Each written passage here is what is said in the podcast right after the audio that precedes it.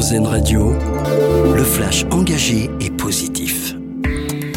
Bonjour à tous, le taux de 90% des foyers rétablis a été atteint hier soir par Enedis, annonce faite par le gestionnaire du réseau d'électricité après le passage de la tempête Karan. Au plus fort des intempéries, près de 250 000 foyers étaient sans électricité. Dans le même temps, les agents d'Enedis continuent leur travail en Bretagne et en Normandie. Un troisième avion français de fret humanitaire s'est posé en Égypte hier soir, annonce faite par le ministre des Armées Sébastien Lecornu. 54 tonnes de fret humanitaire ont été acheminées en lien avec France Diplomatie et le centre de crise et de soutien.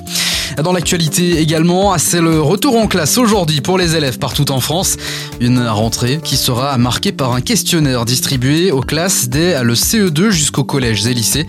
Une auto-évaluation pour déterminer s'ils sont victimes ou non de harcèlement scolaire. Anonyme et non obligatoire, ces questions seront soumises à tous les élèves qui souhaitent y répondre. Un musée du jeu vidéo, en tout cas, c'est une idée proposée par Emmanuel Macron hier sur les réseaux sociaux.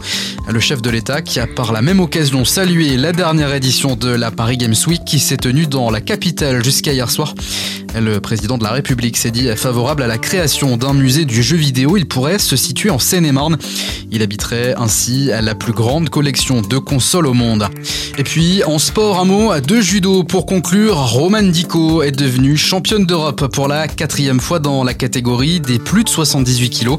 Une compétition qui, on le rappelle, se déroulait à Montpellier. À 24 ans, la judokate tricolore étoffe donc encore un peu plus son palmarès après avoir été sacrée championne du monde cette année. La Française a battu l'Israélienne Razershko en finale, numéro 1 mondiale.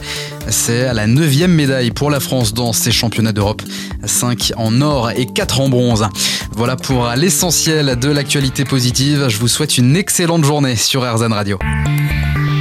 Vous venez d'écouter le flash engagé et positif d'RZN Radio. Nous, on choisit le verre à moitié plein.